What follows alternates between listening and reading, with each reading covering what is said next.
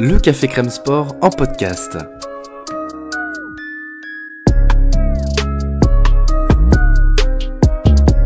Actualité, analyse, débrief, le CCS, c'est le média qui vous permet de comprendre le sport.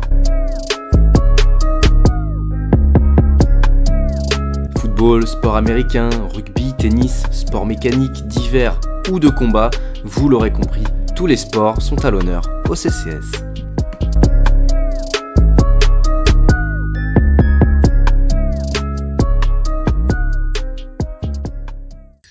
Sur notre route à destination de la draft NBA 2022, arrêtons-nous sur un profil aussi rare qu'énigmatique, celui des créateurs, analyse et décryptage, des talents capables de transformer n'importe quelle possession en action décisive.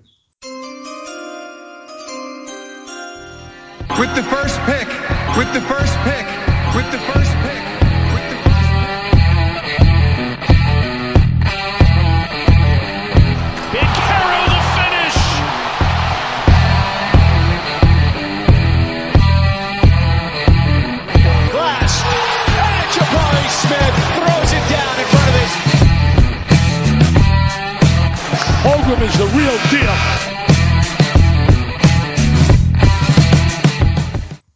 Bienvenue à toutes et à tous dans les podcasts du Café Crème Sport. Aujourd'hui, la Scouting Squad du CCS va faire preuve d'imagination et d'improvisation pour vous définir et vous présenter les meilleurs créateurs de la draft 2022. En attendant, ce podcast sera retrouvé sur toutes les plateformes d'écoute et sur le site cafécrèmesport.com. Pour m'accompagner, j'ai l'honneur de vous présenter la Scouting Squad du CCS au grand complet. Thomas, Thomas est avec nous. Thomas, comment tu vas? Ça va très bien. Et vous les gars? Impeccable, en grande forme. On a également Titouan qui est avec nous. Titouan, comment tu vas? Ça va très bien, merci. Un peu en dépression avec ses euh, Celtics. Et nous avons aussi notre rookie François Diamien, FD, comment tu vas? Ça va? La forme? Ça très bien, beaucoup moins Covidé qu'il y a deux semaines, donc ça va mieux. Ah oui, eh ben oui, évidemment, tout le monde y passe. Bien, messieurs, il est temps de passer au programme de l'émission. Dans un nous essaierons de définir collectivement ce qu'est un créateur au basketball, les qualités recherchées, les qualités indispensables, mais aussi comment le pouvoir de création peut-il être projeté de la NCAA euh, à la NBA. C'est un chantier artistique qui nous attend. Dans un second, dans un second temps, notre équipe du jour vous donnera une liste non exhaustive des prospects NCAA qui rentrent dans les cases d'un créateur offensif. Et je peux vous dire qu'il y a de quoi saliver. Enfin, nous terminerons avec la section la plus attendue de l'émission, la présentation individuelle et détaillée de quelques prospects triés sur le volet par notre équipe du jour. Le concept est simple, un chroniqueur dévoile le nom et les attributs d'un prospect qui rentre dans la catégorie des initiateurs offensifs. Bien. Messieurs, il est l'heure de commencer avec un débat aussi vaste qu'épineux, celui concernant la définition d'un créateur, d'un initiateur offensif. Alors rien ne se perd, tout se transforme. Lavoisier ou Orelsan, choisissez vos références. En basket, le créateur est un profil complexe, difficile à définir, tant la sensibilité de chacun rentre en compte. Alors qui veut se lancer? Euh, Bon allez Thomas, lance-toi sur euh, les qualités que tu attends euh, d'un initiateur Bah écoute, alors moi déjà, euh, il y a un critère pour moi qui est super important quand tu es un créateur et un initiateur d'attaque, c'est le QI basket.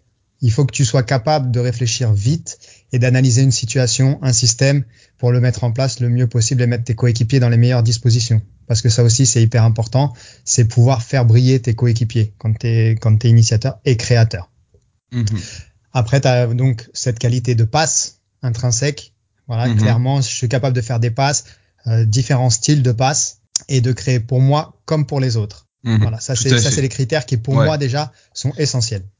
Et techniquement, ça induit aussi d'autres qualités, que ce soit la lecture du jeu, la gestion des pick and roll, euh, mais aussi le, le, le handle, la, la, la, conduite de balle, l'improvisation aussi.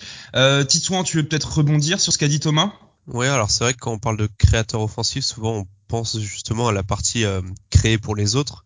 Donc comme l'a mhm. dit Thomas, euh, un bon QI basket, vision du jeu, voilà, jeu de passe varié, etc. Mais je pense que c'est important aussi de préciser qu'il faut aussi être un bon créateur pour soi-même. Mhm. Parce qu'avant de créer pour les autres, faut déjà créer du danger soi-même pour attirer la défense euh, vers soi. Et donc pour ça, il faut un bon premier pas, des bonnes qualités athlétiques pour accéder au cercle facilement sans forcément avoir besoin d'un écran. Euh, comme tu l'as dit, un bon handle euh, pour créer un écart avec le défenseur et aussi un bon shoot pour pouvoir sanctionner et obliger la défense à, à te considérer comme un joueur, comme une menace offensive. Hmm. Tout à fait, tout à fait. FD, toi de ton côté, qu'est-ce que tu pourrais ajouter là-dessus? Globalement, la même chose que, que ce qu'ils ont dit. Moi, il y a trois indicateurs que je regarde beaucoup pour projeter un bon garde en NBA. Euh, la première, c'est le, le fait d'avoir cette capacité à arriver et à terminer au cercle. Donc, on peut regarder les pourcentages près du cercle. Et c'est là qu'on va Mhm. voir si un joueur prend beaucoup de ses tirs près du cercle et s'il est capable de finir malgré un manque de taille parfois au niveau des arrières. Euh, la deuxième, c'est comme l'a dit Titouan, c'est très important de pouvoir tirer euh, du tir extérieur euh, parce que ça va donner une menace et ça va forcer les défenses à vous respecter, à venir euh, à devenir sur vous et c'est là que vous pouvez euh, créer des décalages pour vos coéquipiers. Euh, ce qu'on peut regarder, c'est les tirs intermédiaires en pull-up à mi-distance.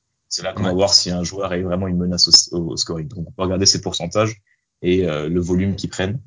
Et l'autre chose, voilà, euh, c'est l'assist percentage, euh, c'est le nombre de passes décisives euh, qu'un qu'un joueur fait quand il est sur le terrain.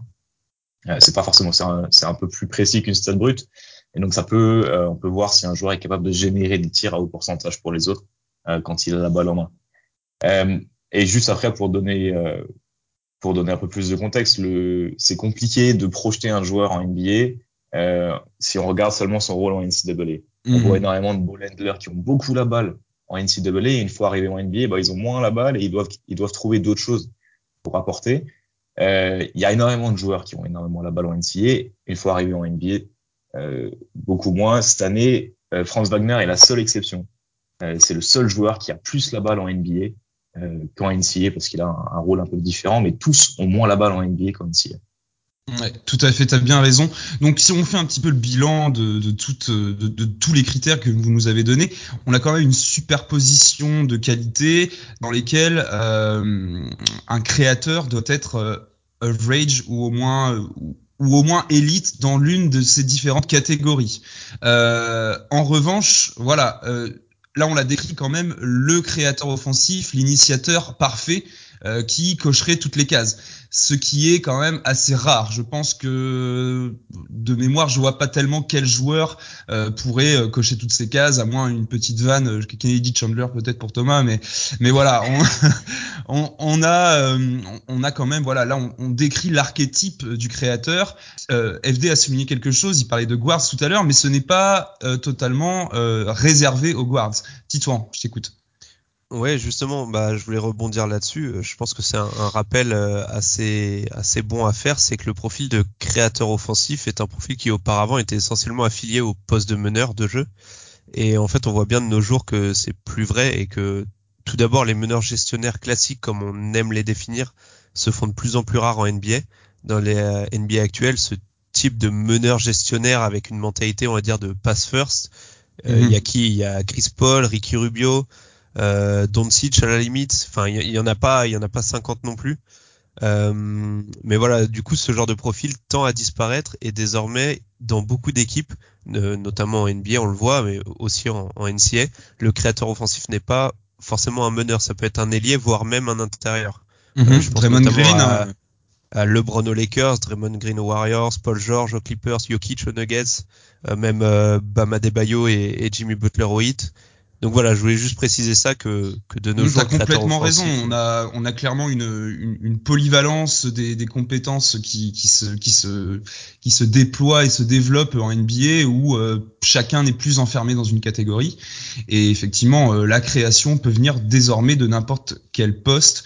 Euh, messieurs, juste pour, pour conclure sur cette définition, euh, qu'est-ce que vous pourriez ajouter un, un petit mot de la fin sur, sur, sur la définition de cette catégorie de joueurs et plus précisément, comme l'a dit FD, cette projection euh, entre, enfin voilà, le, entre NCAA et euh, NBA, euh, euh, il y a une grosse évolution dans le rôle. euh, il y a aussi donc une capacité d'adaptation pour pour ces genres de joueurs à, à prendre en compte et un créateur en NCAA n'est pas forcément un créateur en NBA, du moins dès l'année de sa draft. Thomas, qu'est-ce que tu peux dire là-dessus, toi? Non, c'est clairement, il aura probablement un rôle différent effectivement dans son année rookie. Maintenant, ce que ce que je vais rajouter, c'est juste qu'un un créateur, un initiateur d'attaque, il aura besoin euh, d'avoir l'effectif ou, ou, le banc ou peu importe, mais en tout cas le, le 5 qui soit sur le terrain soit pour lui en fait, soit mis, mm. mettre ses qualités en valeur. Et ça c'est hyper important. C'est il va mettre les autres en valeur autant que le système va le mettre lui en valeur pour qu'il puisse briller. Donc ça c'est hyper important aussi à rappeler. Je pense selon moi en tout cas. Parce que tu faisais, euh, tu parlais tout à l'heure de QI basket, mais il y a aussi un élément important. Euh, on a ce, ce, côté un petit peu relais du coach sur le terrain, lecture des systèmes, analyse, mise en place et tout ça qui est aussi importante pour un créateur. C'est pas seulement euh, un artiste comme pourrait être un, un, Kyrie Irving par exemple, il y a aussi ce côté euh, voilà euh, euh méthodique, tactique qui, qui, doit être aussi pris en compte. Les gars, Titouan peut-être un, un, dernier mot sur cette définition un petit peu un petit peu abrupte du, du, concept de créateur et d'initiateur. Non, bah, je vais juste rejoindre Thomas là-dessus, c'est que c'est important aussi d'avoir des coéquipiers qui font le travail autour, parce que souvent dans la création, 95% du, de la création passe par celui qui a la balle en main. Mais pour hmm. pouvoir créer, il faut aussi qu'autour euh, ses coéquipiers, quand le joueur va drive and kick, donc euh, aller vers le cercle et sortir la balle dans les corners, faut que les joueurs soient capables de rentrer leur shoot. Euh, faut, faut qu'il ait, par exemple, s'il joue un pick and roll, qui est un système euh, des plus utilisés en NBA, il faut que son pivot soit capable de bien rouler vers le cercle, d'avoir des bonnes mains pour attraper le ballon et finir. Euh, il faut aussi qu'il ait des joueurs qui soient capables de jouer sans ballon, donc de, de couper par exemple vers le cercle. Et tout ça, si t'as beau avoir le meilleur playmaker du monde, si autour de toi t'as que des joueurs qui ne rendent pas leur shoot, un pivot qui sait pas attraper une passe, bah il sera quand même bloqué et tu l'utiliseras pas, tu utiliseras pas ton playmaker à la, de la meilleure façon possible. Tout à fait. Il faut euh, avoir un, 5 qui puisse euh, euh, en fait exploiter au maximum les, les compétences d'un playmaker, d'un créateur. FD, un dernier mot sur sur ça, s'il te plaît. On parle de on parle de joueurs qui ont 19-20 ans et je, je rejoins Titouan sur le fait qu'on ne parle pas que de garde, mais on parle de joueurs qui ont beaucoup la balle. C'est très compliqué. Mm. Quand ils vont arriver de high school à NCA, c'est un step très important. Donc il faut mm. pas oublier ça, que c'est compliqué de responsabiliser un joueur qui est jeune euh, qui, a, qui arrive face à une adversité qu'il a jamais vue. Donc il faut qu'on garde ça en tête, qu'il y a une progression qui est encore largement faisable jusqu'à 25-27 ans dans la vision du jeu. Euh, dans notre évaluation, il faut qu'on garde ça en tête.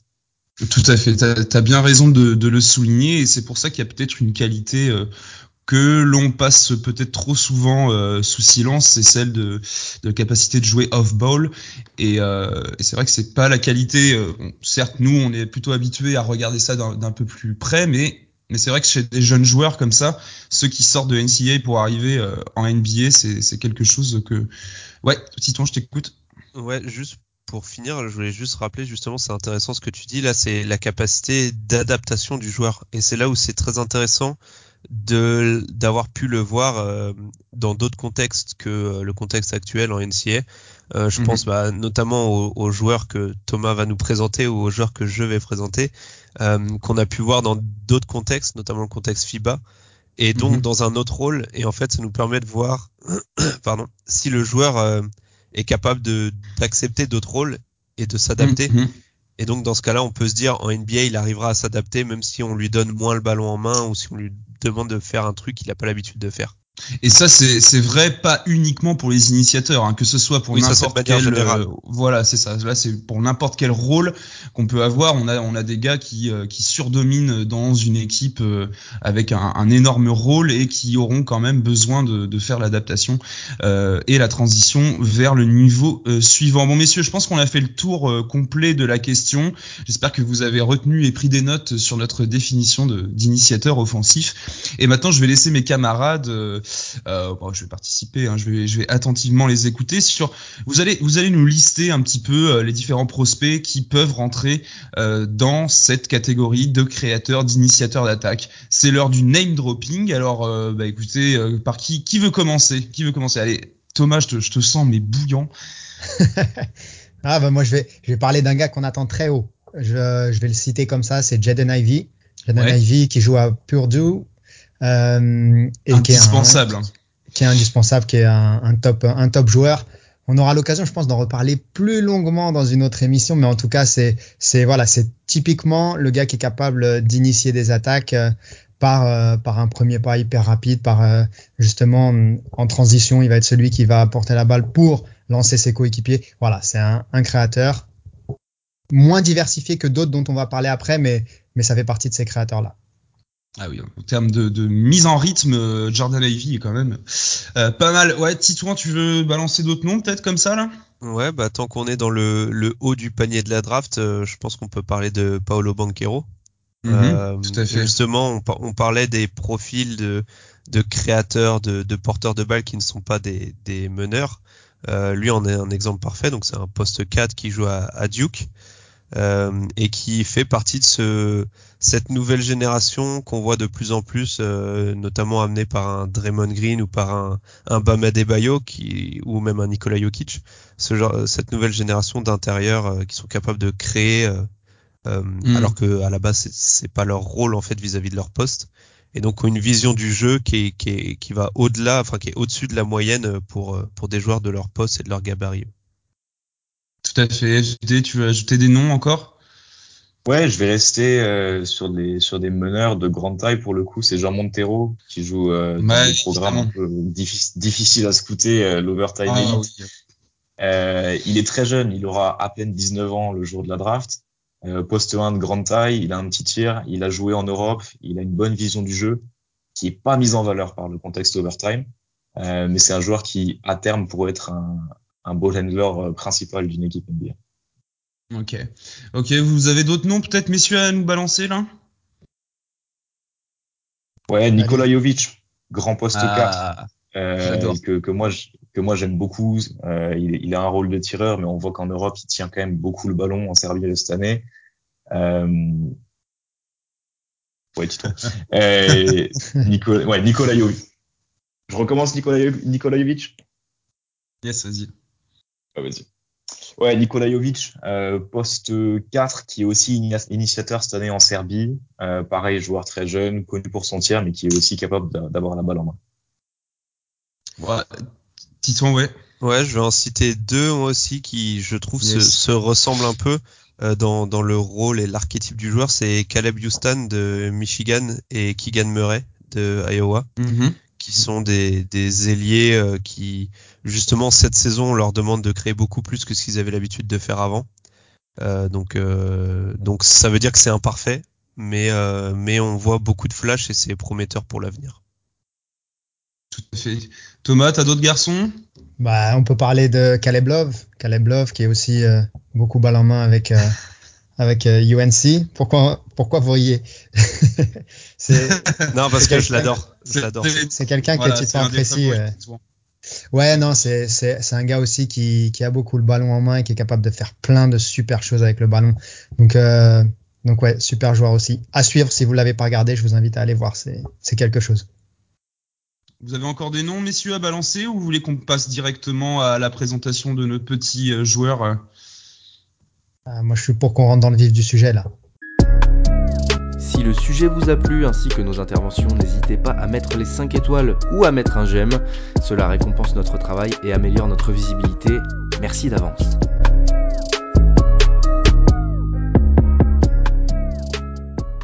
Ouais, Directement dans le vif. Ouais. Allez, c'est parti. Donc vous aurez compris que nous allons, euh, nous avons sélectionné chacun euh, un prospect qui rentre dans cette case de créateur, offensif, initiateur.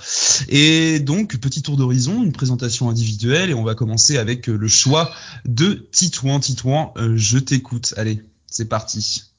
Yes, alors j'ai choisi euh, Harrison Ingram, euh, l'ailier freshman de Stanford, donc euh, 19 ans, 2m01, 104 kg et un, un sympathique 2m08 d'envergure.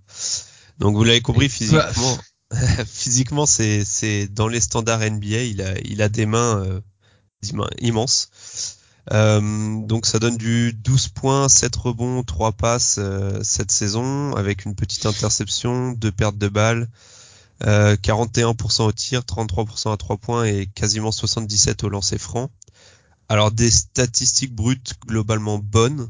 Euh, maintenant, si on se plonge dans l'évaluation plus poussée, Au niveau des qualités, je pense que le- justement sa qualité de, de créateur qui nous intéresse ici, euh, je pense que le premier mot qui doit nous venir aux lèvres quand on parle d'Harrison Ingram, c'est la polyvalence, que ce soit offensivement ou défensivement. Et euh, on parlait de contexte tout à l'heure. euh, pour ceux qui l'ont vu lors du championnat du monde euh, U19 euh, en FIBA avec les États-Unis, donc notamment il a joué contre la France en finale. il était plus utilisé dans un rôle de soldat, de soutien. Cette saison à Stanford, on le voit avec beaucoup plus de responsabilités dans un rôle de, de porteur de balle, de créateur d'attaque. Donc c'est vraiment intéressant. Et c'est là qu'on voit tout ce qu'on a listé. Alors pas tout, mais on voit certaines qualités de, de ce qu'on a listé tout à l'heure dans la définition du, du créateur.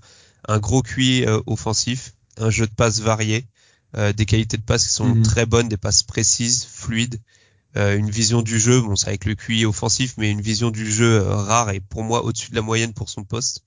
Euh, un handle plutôt intéressant, donc euh, donc voilà, pour moi c'est un c'est un bon ball handler.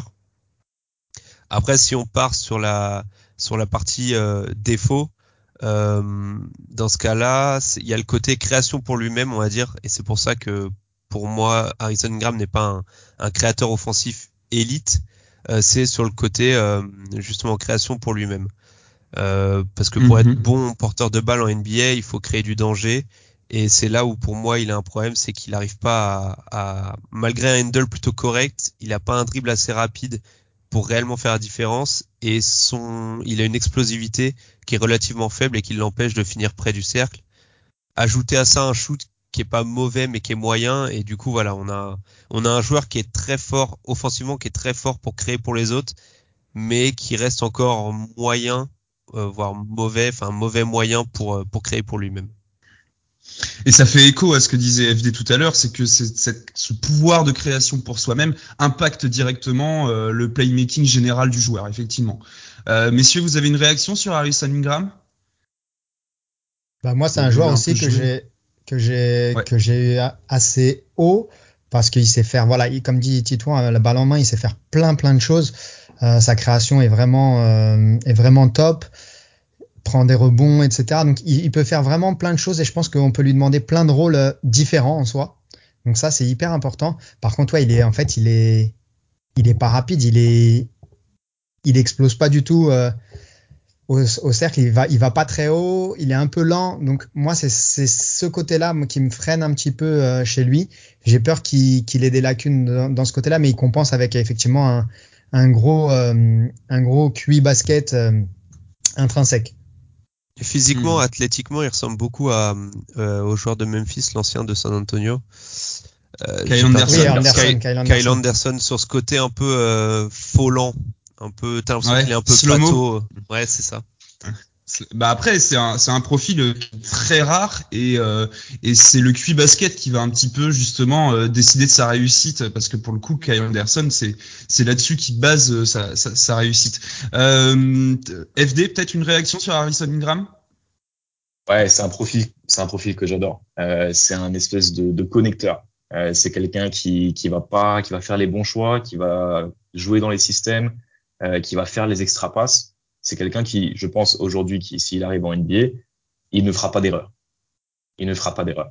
Maintenant, moi, la question, et c'est la même, c'est la même euh, que, que Thomas avait, c'est cette question de création de séparation. S'il n'est pas capable de créer pour lui-même, qu'est-ce qu'il va être capable d'apporter en NBA, surtout que pour l'instant, le tir extérieur n'est pas là. Euh, donc voilà, ça c'est peut-être une question pour Titouan. Quel, quel skill il peut apporter tout de suite, day one, en NBA Bah, de toute façon, comme on l'a dit, je pense qu'en en NBA, ce genre de profil, je suis pas sûr qu'il aura, euh, qu'on lui demandera énormément de, de responsabilités offensives dans un premier temps. Alors, ça dépend toujours de l'e- l'effectif dans de la franchise dans laquelle il tombe. Mais de toute façon, c'est sûr que Ingram, si on veut le prendre haut, c'est si on achète son shoot. Et moi, personnellement, je l'achète parce que 33% à 3 points sur presque 4 tentatives, c'est pas très bon, mais c'est pas désastreux non plus. Et à côté de ça, on voit que la gestuelle est pas parfaite, mais elle est, elle a pas l'air, enfin, elle a pas l'air saccadée, même s'il y a un petit côté euh, robotique. Euh, et surtout les Il 77, y, a rien de rédhibitoire hein, dans sa dans sa mécanique hein, normalement.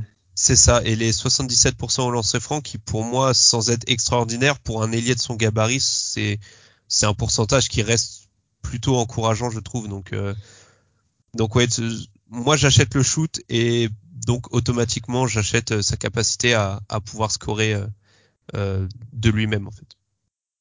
Très bien. Eh bien, écoutez, messieurs, on a terminé avec le, le prospect de, de Titouan. On va passer avec toi, FD, je t'en prie. L'une des belles histoires de cette draft. Ou pas. La grosse révélation de l'année. La grosse révélation Exactement. de l'année. Jo- Johnny Davis, un sophomore qui joue à Wisconsin cette année.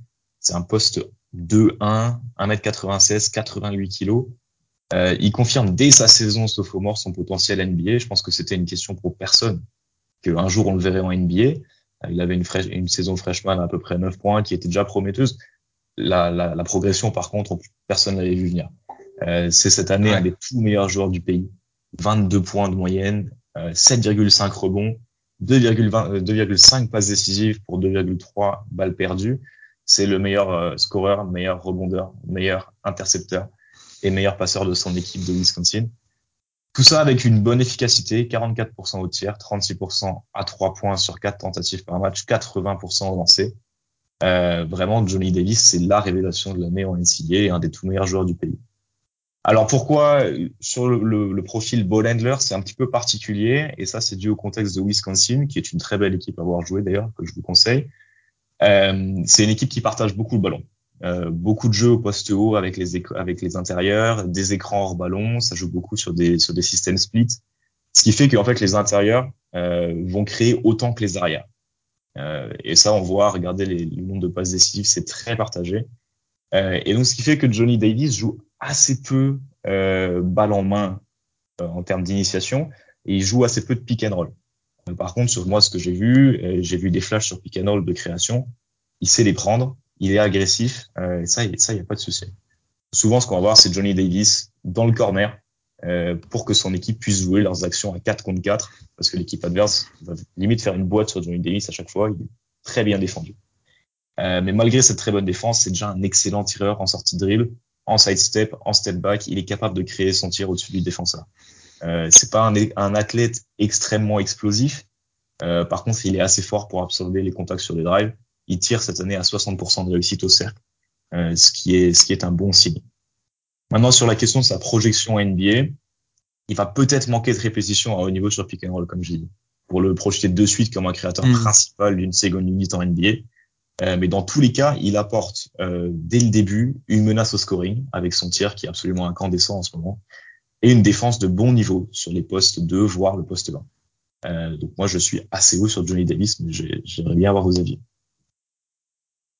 Messieurs, allez Thomas, qu'est-ce que tu as à me dire sur Jali Alors, si ça peut rassurer FD, je suis très haut aussi dessus. dessus. Cette capacité de scorer, euh, pff, il score sur la tête de n'importe qui. Là, en plus, il est en confiance. Donc, euh, il marche sur l'eau. Euh, il peut faire, comme disait FD, du pull-up, du step back. Enfin, il fait tout, la totale. Au tir, c'est impressionnant. Moi, je suis impressionné par euh, sa faculté à, à tirer dans toutes les positions. Maintenant, petit truc qui que je, qui va permettre de pondérer un peu ça, c'est qu'il est à la fin de toutes les actions. Quoi. À Wisconsin, euh, c'est lui qui fait tout. euh, donc euh, du coup, tout est fait pour lui. En NBA, comment c'est capable de se projeter Je sais pas trop parce que ce sera pas pareil. La première année, les systèmes seront pas pour lui. Il va devoir trouver un rôle qui sera forcément un petit peu différent. Et là, j'ai plus de mal à me projeter sur lui. Voilà. Et, euh, et euh, sur son côté aussi un petit peu fluet, mine de rien, il est pas bien épais et pas très costaud, donc ça aussi il va falloir qu'il s'endurcisse. Mais moi c'est un joueur que un joueur que j'adore parce que vraiment si vous voulez regarder du tir et une euh, il est beau, son tir est beau et propre. Donc euh, Mmh, allez-y, faites-vous ouais. plaisir et regardez Wisconsin. Dis-toi un commentaire sur euh, Davis? J'adore Ouais, bah alors ça, ça tombe bien que, que Thomas et FD soient fans de lui parce que moi je le suis beaucoup moins. Et Euh, voilà, c'est encore lui. C'est pas fini, hein, vous allez voir. Ouais, et c'est pas fini. personne. non, non, en fait, c'est c'est pas. Non, je, je l'aime bien. C'est juste que je le trouve un peu trop haut par rapport à ce que moi je le vois en NBA. C'est qu'en fait, moi j'ai l'impression que c'est le le profil type du joueur qui est capable de faire un peu tout bien, mais rien rien parfaitement. En fait, un peu ce genre de, de couteau suisse comme on aime dire. Et du coup, bah, ce profil de couteau suisse, euh, moi, je le drafterais pas aussi haut que certains pourraient le penser. Et surtout, j'ai l'impression que c'est un peu l'inverse de. On parlait d'Harrison Ingram tout à l'heure, qui a une création pour les autres euh, très très bonne et une création pour lui-même plus limitée. J'ai l'impression que Johnny Davis c'est un peu l'inverse.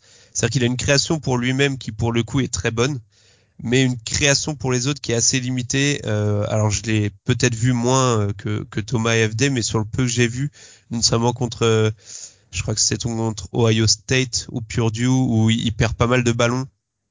Et, euh, et au final, alors il y, a de l'assist, il y a, y a des flashs comme, comme l'a dit FD, mais il y a un, euh, au niveau de prendre soin du ballon, je le trouve assez, assez limité.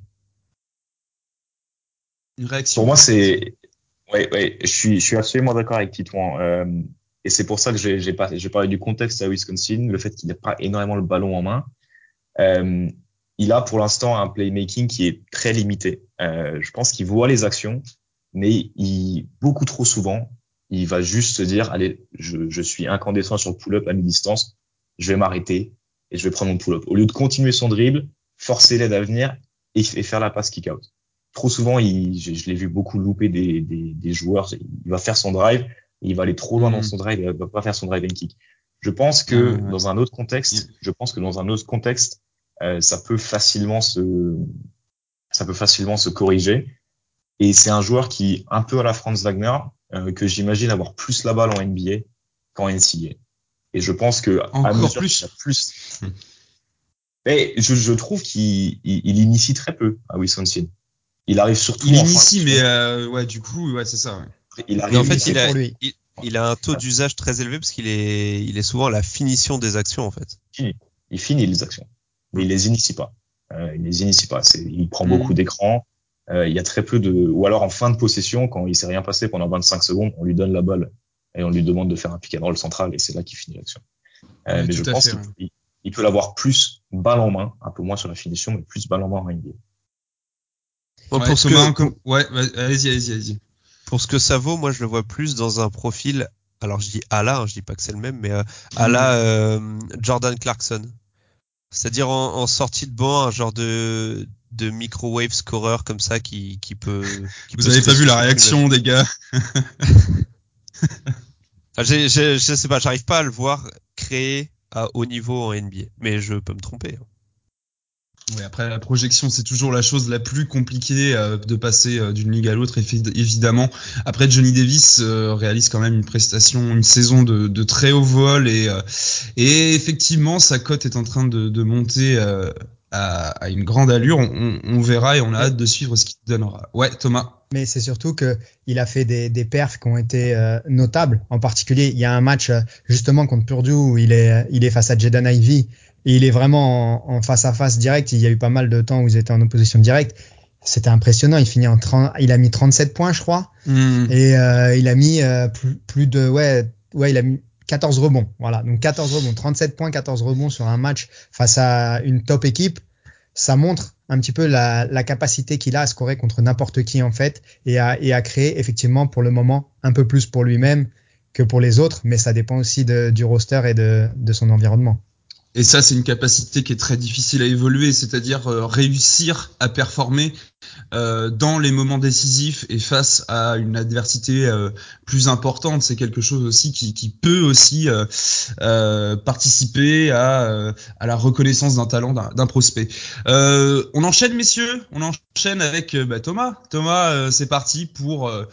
on va passer au guard. Hein, vraiment, vraiment guard. je te, laisse présenter ta, ta pépite de créateur initiateur. Ma pépite qui va qui va beaucoup plaire à Titouan qui, qui est fan de ce joueur, qui est un grand fan de ce joueur. Donc je vais vous présenter Kennedy Chandler de Tennessee, donc meneur très petit, 1m83 pour donner euh, à titre de comparaison, c'est plus petit que Trey Young. Donc voilà. Et pour les plus anciens, Kenny Anderson, c'est la, c'est la taille de Kenny Anderson. Donc voilà, c'est pas bien grand, mais c'est un joueur qui est bourré de qualité. Il a joué 16 matchs, donc il a fait tous les matchs cette saison de Tennessee. 13,6 points, plus de 3 rebonds et euh, presque 5 passes de moyenne avec 2,4 interceptions, donc ça c'est pas à négliger, et presque 3 turnovers par match. Il a des pourcentages qui sont pas exceptionnels. Il a 45% à 2, 33 à 3 et un petit 61 au lancer qui est assez problématique pour le coup.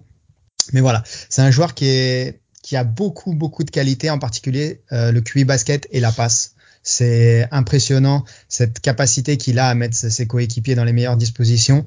Et là, je vais pondérer sur le sur le contexte Tennessee qui est vraiment pourri pour le coup. Euh, Tennessee, euh, pour se rendre compte du niveau d'un joueur, c'est archi compliqué. C'est un peu comme euh, Kentucky, Memphis. C'est des, c'est des, des, équipes, c'est super chaud de, de, de, voir comment le joueur peut se projeter parce que le contexte est pourri en fait. Et donc là, ça met pas dedans. Et pourtant, croyez-moi, il distribue de beaux caviar.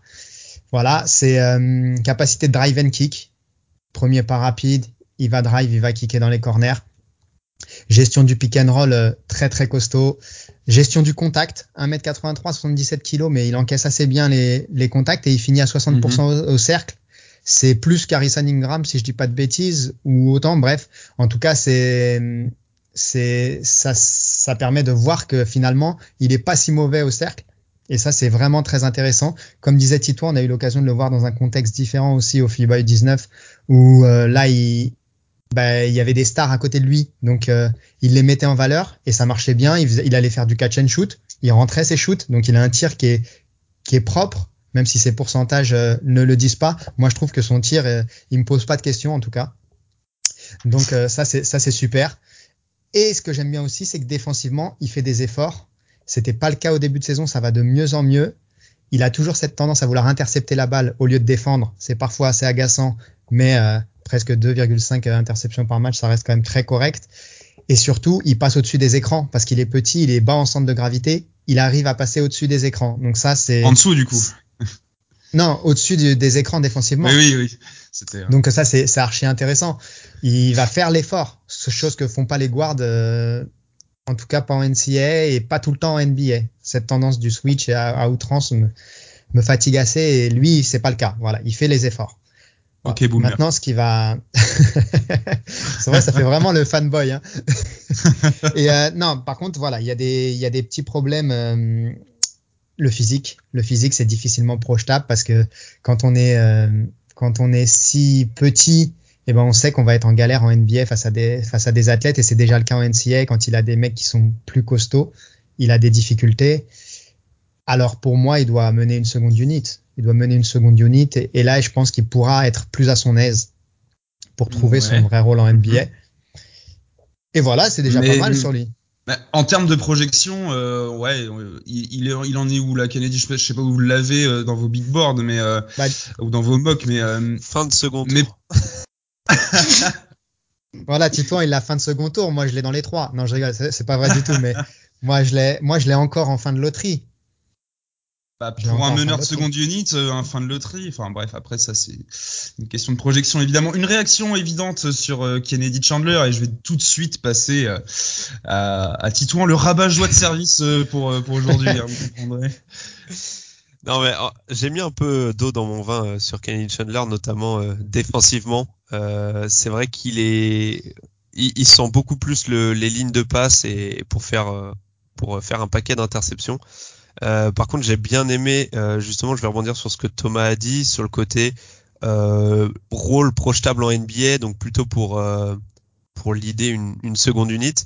Et en fait, sur ce rôle-là, je suis d'accord, mais dans ce cas-là, on en vient exactement à ce que tu as dit, Ben, c'est que si tu veux drafter un meneur d'une seconde unité, personnellement, moi, je le drafte pas en loterie du coup. Mais et c'est pour ça que je l'ai un peu plus bas, entre autres. Euh, mais sinon, non, Kennedy Chandler, autant je, je peux comprendre qu'il a fait des progrès en défense, c'est vrai, ça se voit. Après, en NBA, comme l'a dit Thomas, il est petit.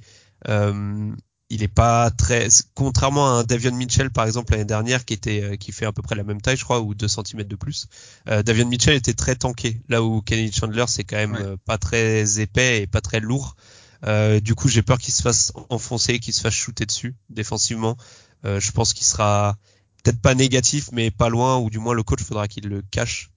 Et euh, offensivement, moi j'ai du mal avec le shoot euh, pour deux raisons. Déjà les déjà les pourcentages. Euh, le pourcentage à trois points, euh, enfin celui-là à la limite, je pense qu'il peut être un peu meilleur que que ce qu'on voit. Mais en fait, ce qui me fait ne pas croire au shoot, c'est le pourcentage au lancer franc qui est, je l'avais sous les yeux, euh, qui est vraiment pas fameux, je l'ai perdu, 60%. Soit 60%. C'est un peu plus de 60. Voilà, 60% qui, 60% euh, déjà pour un pivot, je trouve ça mauvais. Donc pour un meneur, euh, vous pouvez vous imaginer à quel point je trouve ça très très médiocre. Et l'autre chose, l'autre chose pour les trois points en fait, c'est quand on regarde tous les matchs, euh, en fait, on voit que les Kennedy Chandler à trois points, c'est soit il met tout dedans, soit il met rien. Il n'y a pas vraiment de juste milieu. Sur les 15, euh, il a joué combien de matchs? 15, 16 Sur les 16 matchs qu'il a joué, il y en a que 2, 3, ouais, où il est autour des 40-50%. Sinon, tout le reste, c'est du soit il met tout dedans et c'est du 70%, soit il est sur du 0 ou du 25%. Et donc ce côté un peu tricky, ça fait que j'ai du mal un peu à acheter le, le shoot de Kennedy Chandler. Mais par contre, on va finir sur une bonne note quand même parce que je, je suis pas si détestable que ça. Euh, je pense que c'est le meilleur playmaker de, de la QV. Mhm, mhm. Enfin, Ah, ça, ça s'entend. FD, euh, un commentaire sur Kennedy Chandler? C'est fou quand même que Titouan déteste tellement Kennedy Chandler qu'il en a été obligé de, de faire des compliments à Davion Mitchell. Alors qu'il était le hater officiel de Davion Mitchell l'année dernière. Tout à fait. C'est là qu'on voit quand même. Complètement. Euh, effectivement, capable de se créer des tirs au cercle, Thomas l'a dit, et là je- j'emprunte les mots de Benoît Lelièvre de- d'envergure, mais il a du mal face aux, face aux défenseurs de grande taille. Je sais pas si vous avez vu le match d'Arizona, c'est là qu'il a, il a eu beaucoup de mal face à la taille, Christian Koloko, euh, et puis mon lituanien préféré. Euh, le swing skill, c'est le, c'est le tir extérieur. Ça, c'est sûr. Euh, je sais pas si j'achète, j'ai du mal à, à me projeter. Euh, la comparaison est facile, mais Thomas, tu préfères Sharif Cooper ou Kennedy Ah. Chandler Moi, je préfère Kennedy Chandler, mais après, Sharif Cooper, c'était c'était très sympa. Hein, mais mais Kennedy, en fait, Kennedy Chandler, je pense que c'est question d'affect. Moi, c'est cette capacité qu'il a de, Il de ivre, faire hein. briller. Je rigole, je rigole. non, mais tu vois, je l'imagine bien euh, avec euh, des shooters autour, finir des matchs en sortant du banc. Il peut te faire euh, 8, 9 passes easy pour moi. C'est un gars qui est à la création. J'ai rarement vu un gars aussi fort en fait en playmaking. C'est c'est vraiment moi, c'est ce qui me plaît le plus en soi. Mais bon, la comparaison, elle, effectivement avec. Après, Sharif Cooper, elle, elle est, elle est intéressante parce que bah, c'est le même profil en soi physique. Ouais. Mais c'est euh, voilà après euh, on, on en parlait aussi euh, lorsqu'on a euh, tenté de définir euh, les initiateurs les créateurs. On a également chacun notre sensibilité par rapport à ce qu'on attend euh, justement de, de, de ce genre de profil et, et je comprends que on soit plus ou moins sensible à, à- aux qualités d'un mec comme Kennedy Chandler ou ceux que vous avez présentés messieurs. On va enchaîner, on va finir avec ben, le prospect que j'ai choisi de vous présenter aujourd'hui. Il n'a pas peur de c'est Titi, c'est Tai Tai Washington Jr. Évidemment, hein, bon cette blague euh, est à passer sous silence, mais Tai Tai euh, Washington euh, est avec les Wildcats de Kentucky dans un contexte qu'on ne présentera plus évidemment, puisque voilà, c'est toujours difficile de cerner un petit peu les jeunes talents sous Calipari. Bon, ça, c'est un autre débat. Tai Tai Washington, eh bien, c'est un, arrière de d'un mètre 90, 89 kilos, euh, euh, fit euh, en termes de, physionomie, on va dire.